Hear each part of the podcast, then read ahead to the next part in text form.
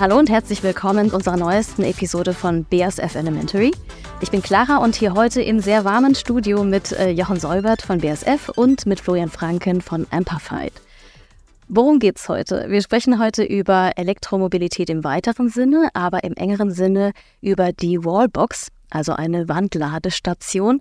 Ähm, einfach gesprochen, das ist äh, die Ladesäule, wie man sie von der Straße kennt, aber für den Heimgebrauch und ähm, in kompakterer Form für die Wand, in dem Sinne Wallbox.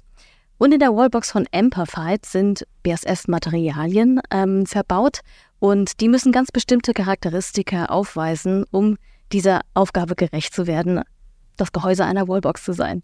Und auch darüber sprechen wir heute. So, ich würde jetzt erstmal alle abholen, die mit dem Thema nicht so viel zu tun haben. Ähm, also grundsätzlich, was man von dem Thema Elektromobilität so kennt. Wie ist es eigentlich? Erstmal die Frage an Florian. Ähm, die Horrorversion ist ja, man stellt sich vor, man ist mit dem Auto unterwegs und bleibt auf der Straße liegen, weil keine Ladesäule in Sicht ist und der Strom ausgegangen ist. Wie realistisch ist dieses Szenario heute noch? Also das ist ja dieses Szenario, was gemeinhin unter dem Thema Reichweitenangst verbreitet ist. Und das ist tatsächlich, wenn man sich Studien anguckt, das aber eines der Themen, welches Käufer vor dem Kauf eines Elektroautos am ehesten umtreibt. Sobald dann aber der Kauf getätigt ist, ist fällt das Thema noch deutlich weiter hinten runter. Mhm.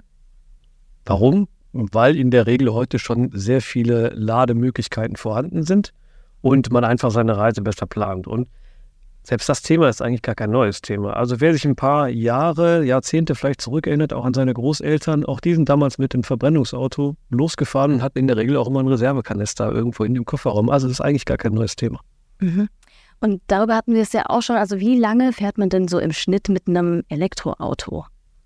Also wenn wir uns die Gesamtkilometeranzahl äh, anschaut, die so äh, der durchschnittliche Fahrer fährt in Deutschland, da kommen wir auf ca. 10.000 bis 12.000 Kilometer im Jahr. Also in der Regel auch zum Arbeitsplatz, das ist so der Durchschnitt 30 bis 40 Kilometer pro Tag.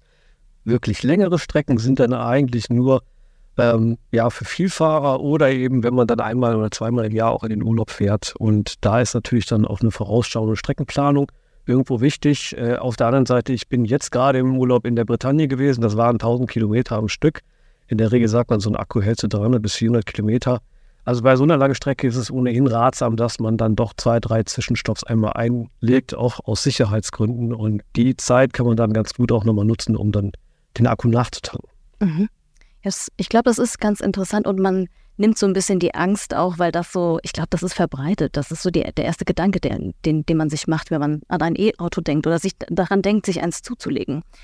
Und wie sieht es aber aus jetzt zum Beispiel mit, ähm, wir hatten gerade von Ladestationen. Welche Arten von Ladestationen gibt es denn?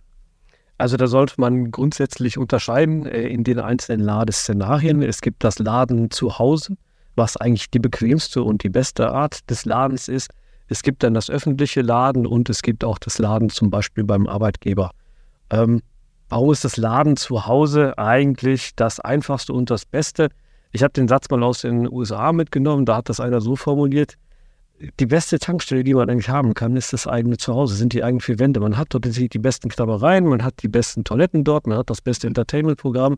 Man kann es eigentlich nebenbei machen. Man muss nicht mehr losfahren zu einer Tankstelle und dann sein Auto auftanken. Es kann nebenher sein. Und vor allen Dingen, was wir ja hier sehen, ein Trend mehr und mehr zur PV-Ausrüstung. Also das heißt, wir erzeugen selber Solarstrom auf dem Dach. Besser geht es eigentlich gar nicht. Also da können wir ja eigentlich zu Erstehungskosten dann den Strom direkt ins Auto speisen. Mhm. Und PV, sagst du, das wäre dann Photovoltaik, ne? Das Richtig, heißt, genau. Okay, da hätte man alles in einem. Klingt durchaus verlockend, stehe ich absolut. Ähm, und an der Stelle. Du bist ja Business äh, Development und ähm, Leitung von Produktmanagement bei Amperfied. Ähm, was machst du in deiner Rolle dort und was macht Amperfied? Magst du mir ein paar Sachen dazu erzählen? Ja, also kurz zu unserer Firma Amperfied. Wir sind eine Tochtergesellschaft der Heidelberger Druckmaschinen AG. Was hat jetzt Ladetechnik mit Druckmaschinen zu tun? Äh, es kommt im Prinzip daher, wir äh, bauen seit jeher die Steuerung und die Elektronik für unsere Druckmaschinen selber. Und dieses Know-how, was wir dort hatten, haben wir eingesetzt, um eben in diese Ladesparte äh, hineinzugehen. Wir haben oder haben Erfahrung seit 10, 12 Jahren auch in Belieferung der Automobilbranche, haben dafür die ersten Ladegeräte auch konzipiert und sind dann aber auch in, den, ähm, eigenen, die eigene Vermarktung unserer Produkte gegangen. Und seit letztem Jahr wurde die Amplified GmbH ausgegründet als Tochter der Heidelberger Druckmaschinen AG. Meine Funktion äh, in unserer Firma ist im Prinzip die, dass ich im Bereich des Business Development zusammen mit meinen Kollegen mir anschaue, wie entwickeln sich denn die Märkte. Das ist hochspannend. Also wir sind ja eigentlich gerade in einem Umbruch der Mobilität, so wie, wie wir ihn vor 60, 70 Jahren äh, zuletzt hatten, als der, der Verbrenner massentauglich wurde. Und das wälzt sich gerade alles um. Und auf der anderen Seite im Produktmanagement schauen wir uns dann im Prinzip an, diese Veränderungen, die da stattfinden, wie können wir die denn in Produkte für den Verbraucher letztlich umwandeln? Was sind die Trends und was sind die Veränderungen und worauf müssen wir Acht geben? Und da ist noch eine ganze Menge, was sich da gerade bewegt. Also ich fand ja spannend, ich hatte gelesen, dass ähm, aktuell die Anzahl an zugelassenen E-Autos in Deutschland, das sind ungefähr 4% von allen Kraftfahrzeugen, die es gibt. Ne? Und da würde man jetzt auf den ersten Blick sagen, das ist irgendwie gefühltermaßen wenig. Aber vielleicht, weil das Thema auch eigentlich so hohe Medienpräsenz hat. Das heißt, würdest du sagen, wo befinden wir uns da? Ist es erst der Anfang? Wurde schon sehr viel geforscht? Was ist so, was ist der Status quo? Also das ist richtig. Wir haben äh, tatsächlich in diesem Jahr die Marke von einer Million rein batterieelektrische Autos hier in Deutschland erreicht. Ähm, das war eigentlich eine Marke, die mal für 2020 damals von der Regierung ausgegeben worden ist. Äh, um das einzuordnen, 2030 ist das Ziel, wirklich 15 Millionen dieser Autos ähm, auf den Straßen zu haben.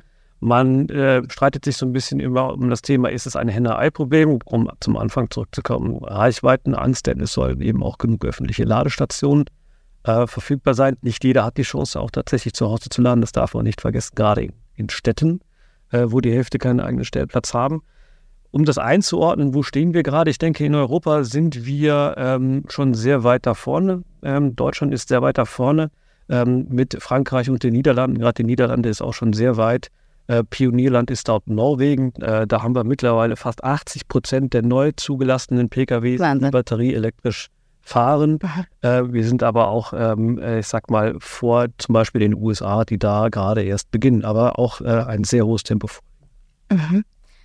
So, und ich glaube, einige HörerInnen haben sich jetzt schon gefragt, wie sieht denn so eine Wallbox aus? Du hast uns heute eine mitgebracht. Magst du mal kurz beschreiben, was man sich darunter vorstellen kann? Also eine Wallbox ist im Prinzip ähm, eine Wandladestation für den Carport oder für die Garage. Das heißt, ähm, wir werden es dann auch, wenn wir auf den Fotos sehen, ein, es ist ein Gehäuse, in der eigentlich die komplette Ladeelektronik verbaut ist und äh, dort dran kann, also in unserem Fall ist ein Kabel befestigt, es kann aber auch nur eine Steckdose sein. Und ähm, mit diesem Kabel kann dann ein Auto geladen werden. Wichtig ist, dass diese Wallbox von einem Elektriker angeschlossen und äh, abgenommen wird, denn äh, da wird mit sehr hohen Strömen geladen. Um das so ein bisschen einzuordnen im Privatbereich, die größten Verbraucher im eigenen Haus sind in der Regel eigentlich die Heizung, Wärmepumpe zum Beispiel oder ähm, der Herd als auch dann Trockner oder Waschmaschine. Und die Wallbox ist dann ähm, eigentlich spielt in dieser Kategorie mit. Also es ist eigentlich so äh, auf, auf Höhe der Heizung und äh, noch, noch ein größerer Verbraucher als ähm, die Waschmaschine. Vielleicht um so eine Zahl zu nennen. Ich glaube, in, in, Deutschland schwanken so die Verbräuche von einem Fünf-Personen-Haushalt zwischen 4.000 bis 5.000 Kilowattstunden pro Jahr. Bei einer durchschnittlichen Fahrradleistung eines Autos von 10.000 bis 12.000 Kilometer im Jahr heißt das nochmal 2.500 Kilowattstunden on top, die wir eigentlich für, allein für das Fahrzeug brauchen. Das war so eins vor. Und hast du die Maße vorhin gerade genannt von der Box auch? Wie groß kann man sich das vorstellen? Ach, aber es ist handlich, ne? Das ist jetzt irgendwie. Es ist eine handliche Box, es ist auch eine, die gibt es in unterschiedlichen ähm, Größen. Äh, wir haben eine etwas größere ähm, gewählt, einfach um auch äh, letztlich das Kabel ähm, gut um die Wallbox wickeln zu können. Also das ist auch für den Benutzer im Alltag äh, ja angenehm für die Benutzung zu machen. Da legen wir sehr viel Wert drauf. Und ähm, was bei diesen neuesten Modellen, da kommen wir dann gleich auch drauf, äh, wenn es um die Anforderungen des Kunststoffes geht, ähm, der Fall ist, ist, dass diese Wallbox vernetzbar ist. Das heißt, äh, wir können mit einer App auch auf äh, den Status der Wallbox zugreifen. Wir können schauen, wer darf dort laden. Ähm, ich kann äh, Berechtigungen verteilen oder ich kann auch den Status sehen, letztlich wie viel Strom bereits reingeflossen ist und schauen, wie die Ladehistorie war. Mhm. Und wir hatten es auch gerade davon, das heißt, du würdest dann, wenn, wenn ich mich dazu entscheiden würde, mir sowas zu Hause anzuschaffen, dann müsste man einfach mit einem Elektriker sprechen und die wissen dann in der Regel, also beziehungsweise das sind dann Spezialisten wahrscheinlich und die wissen dann schon, was man da tun muss und ob es geeignet ist, oder? Absolut. Also die würden ähm, dann letztlich die Kabel verlegen. Es läuft über einen Drehstromanschluss. Also viele kennen das unter dem gebräuchlichen Namen Starkstrom, ähm, wo dann die roten CE-Steckdosen dann dranhängen. Also diese Wallboxen werden allerdings fest verdrahtet. Und ähm, dadurch, dass es eben ein Großverbraucher ist, muss die Wallbox auch angemeldet werden, dass quasi die Gemeinde auch weiß, ähm, wo dann der Strom auch abgenommen wird und äh, wie es um die Belastung des Netzes steht. Und ähm, unsere Wallbox ist auch so konzipiert, dass sie sehr einfach zu installieren ist. Das heißt, der Elektriker hat unten einen vorgefertigten Anschlussraum, wo er relativ einfach dann die Kabelführung auch einlegen kann. Spannend. Und du hast es gerade auch schon angedeutet, ähm, dass die Gehäuse auch aus Metall sein können. Also ich bin den Anblick von den Straßenladesäulen gewohnt. Da sind ja durchaus welche aus Metall dabei. Warum habt ihr euch bei Amperfied dazu entschieden, ähm, die Gehäuse aus Kunststoff anfertigen zu lassen? Also unsere Historie kommt tatsächlich aus diesem Bereich Metall. Das heißt, unsere erste Generation hatte Metall und zum Teil Edelstahlblenden. Ähm, und das ist auch sehr gut angekommen. Wir haben uns aber äh, entschlossen, äh, den Weg auf, den, äh, auf das Kunststoffgehäuse zu gehen, äh, primär auch wegen dem Thema Vernetzbarkeit. Das heißt, äh, also wir haben ein Kommunikationsmodul dort in unserer Wallbox, was sich dann mit ähm, dem Backend und der App verbindet, worüber dann der Benutzer die Informationen zum Ladestatus etc., wie gerade gesagt, ähm, äh, in, äh, sich abrufen kann. Äh, wenn wir da allerdings ein Ge Metallgehäuse drum hätten, dann hätte es eine Kommunikationsbarriere gegeben. Das heißt also, die erste Anforderung war im Prinzip, wir brauchen einen Werkstoff für, dieses, äh, für diese Wallbox, ähm, die eine Kommunikation damit ermöglicht. Mhm. Und da kommen wir auch schon zu Jochen. Ähm, du bist bei BSF ähm, Application Engineer ähm, bei Performance Materials, langer Titel. Ähm, magst du uns kurz umreißen, was du da tust und äh, was, das zusammen, was der Zusammenhang ist mit diesen Kunststoffen. Ja, die BASF bietet ein sehr großes, breites Portfolio hauptsächlich an technischen Kunststoffen an. Und in diesem Bereich bin ich dann eben für den E&E-Bereich, also für Elektro- und Elektronikanwendungen tätig.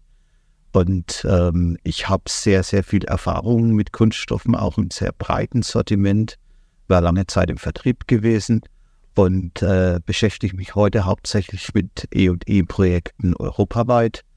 Und in diesem Rahmen haben wir Kontakt zur Firma Heidelberg bekommen. Es ging da um ein anderes Projekt, wo noch eine Ladesäule oder eine Wallbox, besser gesagt, ähm, von einem OEM vorgeschrieben, also von einem Endverwender der Automobilindustrie vorgeschrieben war. Und äh, da haben wir den ersten Kontakt bekommen, weil es Probleme mit der Oberfläche gab. Und äh, weil wir diesen Kontakt dann aufgebaut hatten, hatten wir dann die Möglichkeit, bei dieser Neuentwicklung mitzusprechen.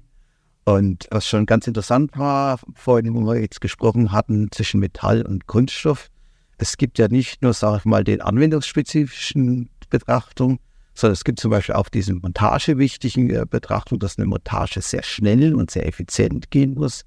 Und da haben wir natürlich einen großen Designvorteil, wenn man den Kunststoff verwendet, weil ich kann in den Kunststoff äh, kann ich nicht nur stanzen und biegen, wie ich das in der Regel bei Metall relativ kostengünstig machen kann, sondern ich kann auch gute Verrippungen mit einbauen, dass also da Seitenwände nochmal mit draufstehen, die dann wiederum äh, Tubusse haben. Das sind also die, äh, da, das sind die Stellen, wo praktisch die Schrauben reingedreht werden. Und dann kann man die Schrauben direkt im Kunststoff fixieren. Und das hat natürlich auch einen designmäßigen und einen Montagevorteil, der dann auch wirklich sich in den Kosten dann am Ende des Tages niederschlägt, weil auch die Montagekosten haben erheblichen Einfluss auf die Kalkulation. Und so können wir dann auch noch in anderen Bereichen rein außerhalb des Anforderungsprofils im Gebrauch. Äh, es geht dann auch noch viel in die Richtung Verarbeitbarkeit. So ein Produkt muss natürlich auch sehr rationell verarbeitet werden können. Es muss einen vernünftigen Preis haben, dass der Heidelberger auch wettbewerbsfähig ist. Das ist ein sehr hart umkämpfter Markt. Und es muss vor allen Dingen auch noch ein Material sein, das den technischen Anforderungen genügt und auch der Verfügbarkeit. Es nützt nichts, wenn ich ein Material empfehle, das eine hohe Spezialität hat und wo es da vielleicht irgendein Zulieferant von einer kleinen Komponente, die in unserer Rezeptur mit drin steckt, äh, dann nicht mehr beliefern tut, sondern ich muss einen weitsichtigen Blick haben, äh, dass so ein Material auch langfristig verfügbar ist und all, über all diese Punkte haben wir mit der Firma Heidelberg haben wir gesprochen und haben uns unterhalten und haben versucht, hier eine sehr äh, für beide Seiten sehr günstige Lösung zu erarbeiten, die dann auch eine hohe Rationalität und auch eine sehr große äh, Chance hat, mit dem Produkt am Markt richtig erfolgreich zu sein. Mhm.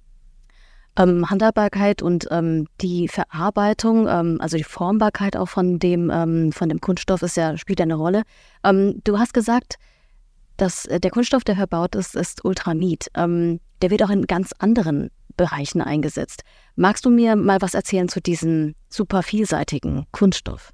Ja, also Ultramid ist ein Polyamid und dieses Polyamid gibt es bei uns in sehr vielen unterschiedlichen Rezepturen. Wir haben ungefähr 400 bis 500 Produkte im Bereich des Ultramid-Sedimentes. Da gibt es das einfache Polymere, das fast nicht zusätzlich ausgerüstet ist. Und es gibt dann, wir machen primär zur Verstärkung, machen wir sehr vielen Applikationen Kurzglasfaser mit rein. Das versteift dieses Produkt. Das ist auch jetzt hier bei diesem Gehäusematerial der Fall. Allerdings haben die Glasfaser ein bisschen so einen Nachteil, weil die richten sich bei der Formgebung in der Fließrichtung aus und sorgen dann, der Kunststoff, wenn er heiß wird, dann expandiert er und wenn er wieder kalt wird, zieht er sich zusammen und das äh, tun wir unter dem Begriff Schwindung zusammenfassen. Und wenn dann Glasfaser mit drin sind, die so eine Stäbchenform haben, dann schwinden die, äh, schwindet das Material in Abhängigkeit der Fließrichtung bei der Formfüllung. Und das bedeutet dann öfters mal Verzug. Und um das zu reduzieren, haben wir hier in diesem Fall eine Mischung aus Glasfasern und Glaskugeln.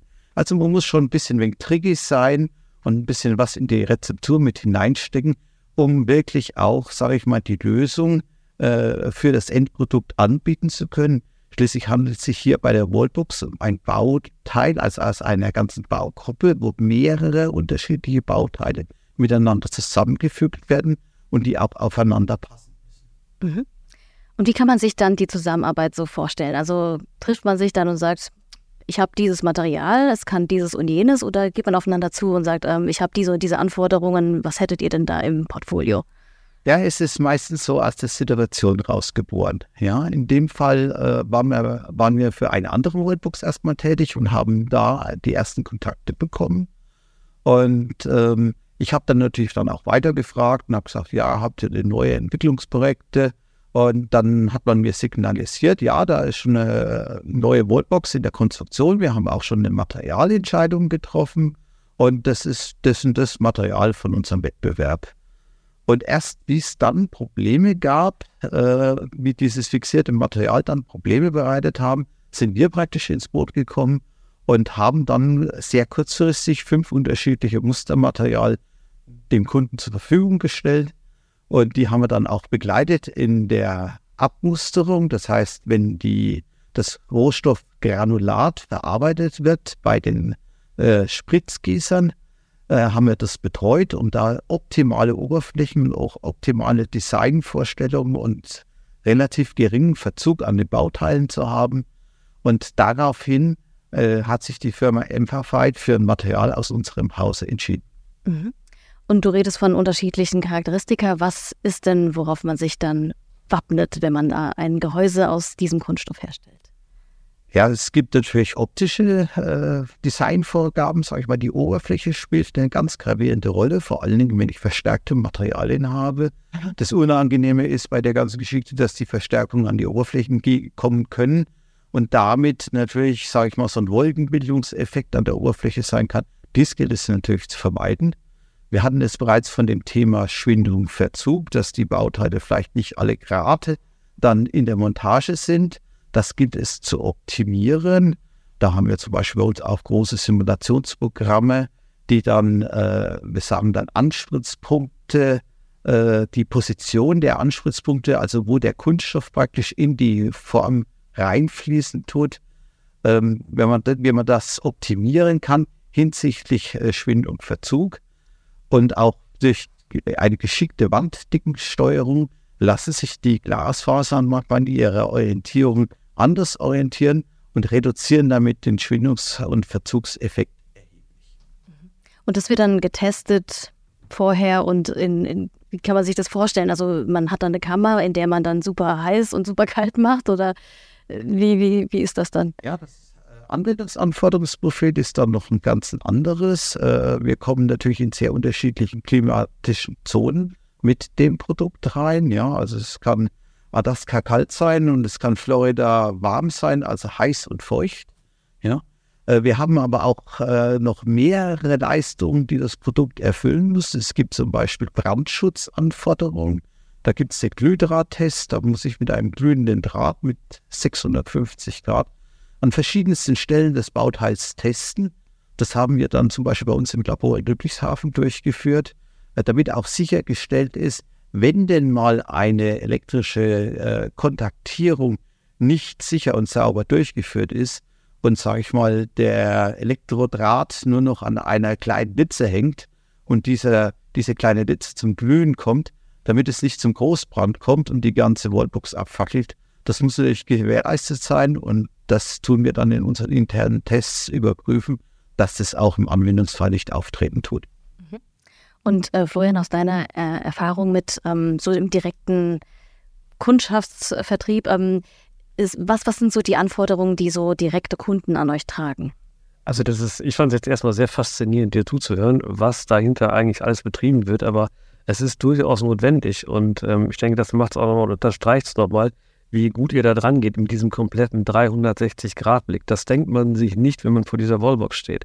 Auf der anderen Seite ist es unheimlich wichtig, denn, ähm, also wir haben es gerade darüber gesprochen, heute ist es äh, draußen sehr heiß. Äh, das heißt, wenn ja. ich mir jetzt überlege, ich habe die Wallbox bei mir zu Hause irgendwo hängen, wenn die Kinder jetzt irgendwie den Gartenschlauch rausholen und sich gegenseitig nass spritzen ähm, und ähnliches und der Wasserstrahl, der kommt fälschlicherweise irgendwo mal ähm, geradlinig auf die Wallbox zu.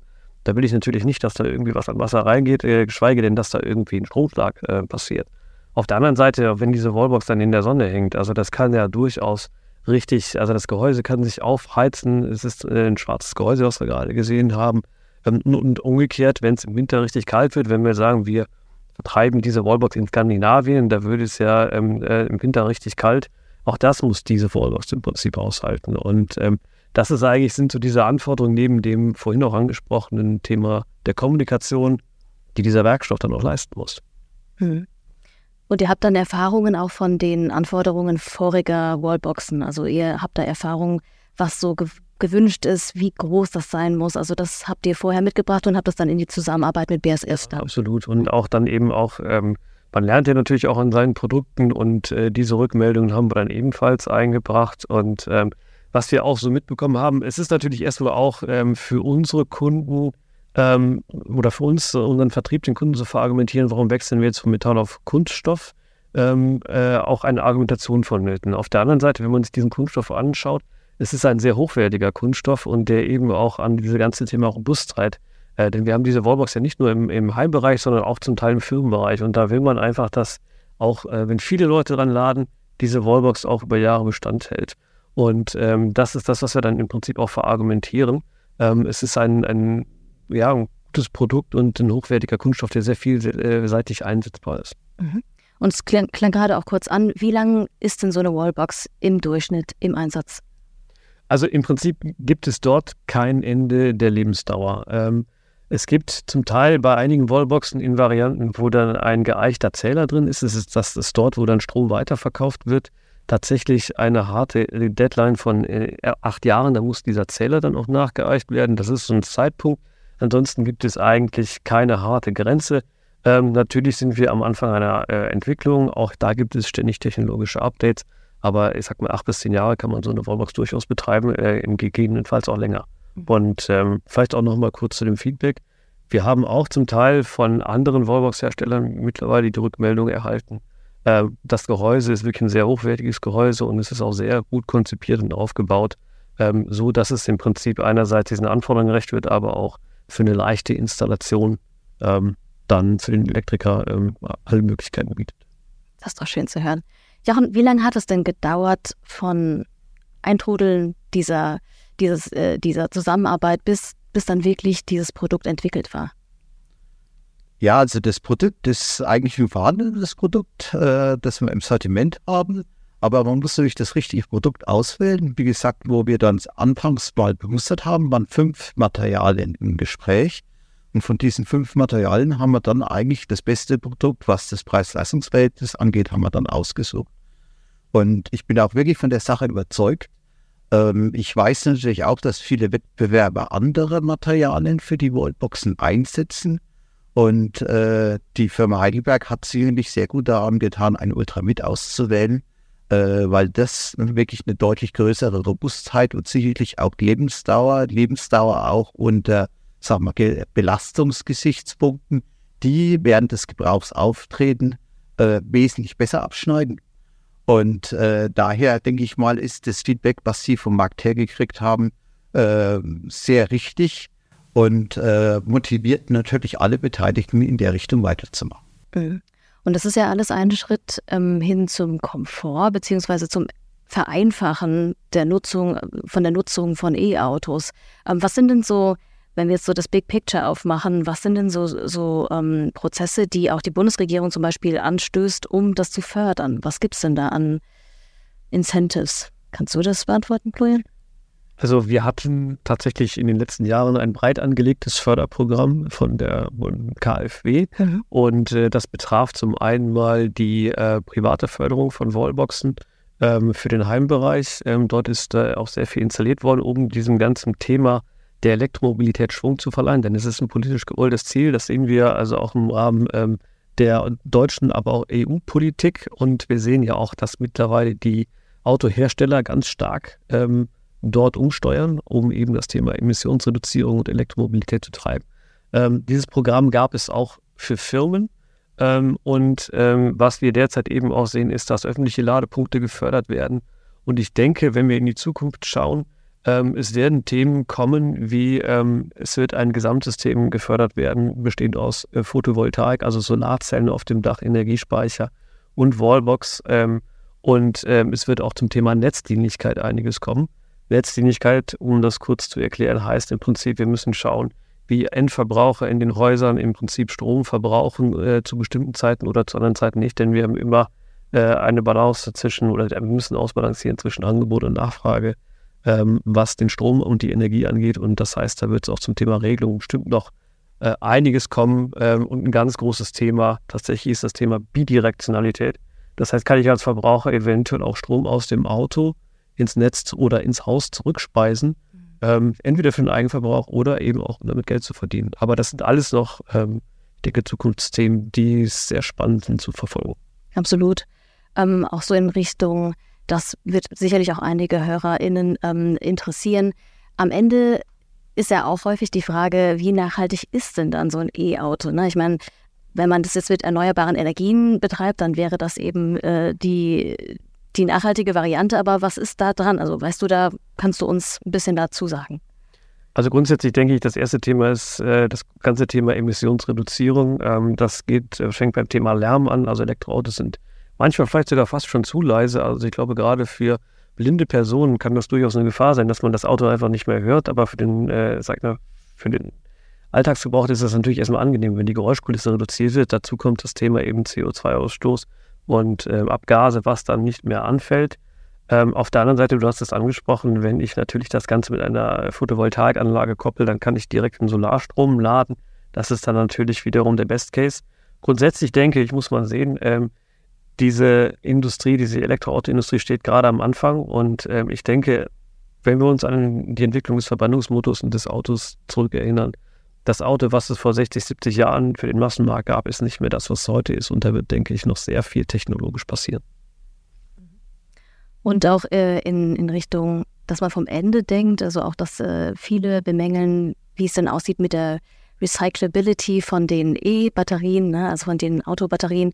Ähm, und da gibt es auch schon viel, da wird viel geforscht. Ähm, da kann ich euch auch gerne was in die Show Notes packen. Ähm, also auch bei BSF gibt es zum Batterierecycling einige Ansätze, die es, die wert sind, sich mal anzugucken. Ähm, aber auch grundsätzlich so, was, was ist so euer Hintergrund? Seid ihr E-Autofahrer? Habt ihr beide E-Autos? leider ähm, noch einen Benziner, einen Diesel, weil ich halt auch sehr lange Strecken teilweise fahre, auch aus beruflichen Gründen. Ähm, ich bin aber durchaus am Überlegen, äh, mir ein E-Auto anzulegen. Gerade, sage ich mal, für den regionalen Verkehr, den man dann halt eigentlich mal so für die, für die Entfernung zum Arbeitsplatz nutzen tut. ähm, das als das die Zweitwagenlösung als Kleinwagen im E-Mobility-Bereich ist durchaus interessant. Und das natürlich dann auch in Kombination mit der Photovoltaik-Technologie ist sicherlich für die Zukunft zu zielführend. Wie sieht es bei dir aus? Ja, also ich nutze fleißig die Elektroautos unseres Fuhrparks ähm, und äh, da habe ich natürlich auch die Chance, dann einiges auch zu testen. Ähm, und das genieße ich eigentlich immer wieder. Und ansonsten im privaten Bereich steht das definitiv ganz oben auf der Liste. Das heißt, äh, die nächsten Investitionen, äh, ähnlich wie bei dir, gehen in Richtung PV-Anlage und, ähm, und Elektroauto. Mhm. Und grundsätzlich finde ich es eine, ein schönes Beispiel für eine Zusammenarbeit, weil ihr, weil sozusagen BASF und Heidelberg ja direkte Nachbarn sind, also dass es eine, eine regionale Zusammenarbeit ist. Manchmal muss man nicht weit, weit schweifen, um auch gute Partner zu finden. Ähm, hat dieser regionale ähm, dieser regionale Fakt einen, einen Beitrag dazu geleistet, dass die Partnerschaft so gut geklappt hat oder war das gar keine, war das gar kein Zusatz? Ja, da würde ich sagen, das ist äh, nach wie vor ein ganz entscheidender Zusatz. Ähm, erstens mal sind kurze Wege bedingen äh, natürlich sehr viel Flexibilität. Auf der anderen Seite äh, versteht man sich auch sprachlich sehr gut. Und dann kann man das natürlich ab der Vermarktungsseite auch, auch gut ausnutzen. Ja, wie wir zum Beispiel diese Wallbooks jetzt auf der Buga ausstellen als BASF in Zusammenarbeit mit Heidelberg Amplified. Und das bringt natürlich auch für beide Firmen äh, regionale Vorteile, die durchaus interessant sind. Und äh, deswegen ist so eine regionale Zusammenarbeit auch für ein globales Unternehmen sehr interessant. Super. Dank dir. Also die Bundesgartenschau für diejenigen, die Sie noch besuchen wollen, ist bis zum 8. Oktober in Mannheim. Ähm, gerne bei der BSF-Ausstellung vorbeikommen und sich die Wallbox anschauen. Ähm, in dem Sinne, vielen Dank euch beiden für das tolle Gespräch und ähm, Fragen, Kritik und äh, Kommentare sendet ihr uns an elementary@bsf.com. Und ich bedanke mich. Wir sehen uns beim nächsten Mal. Tschüss!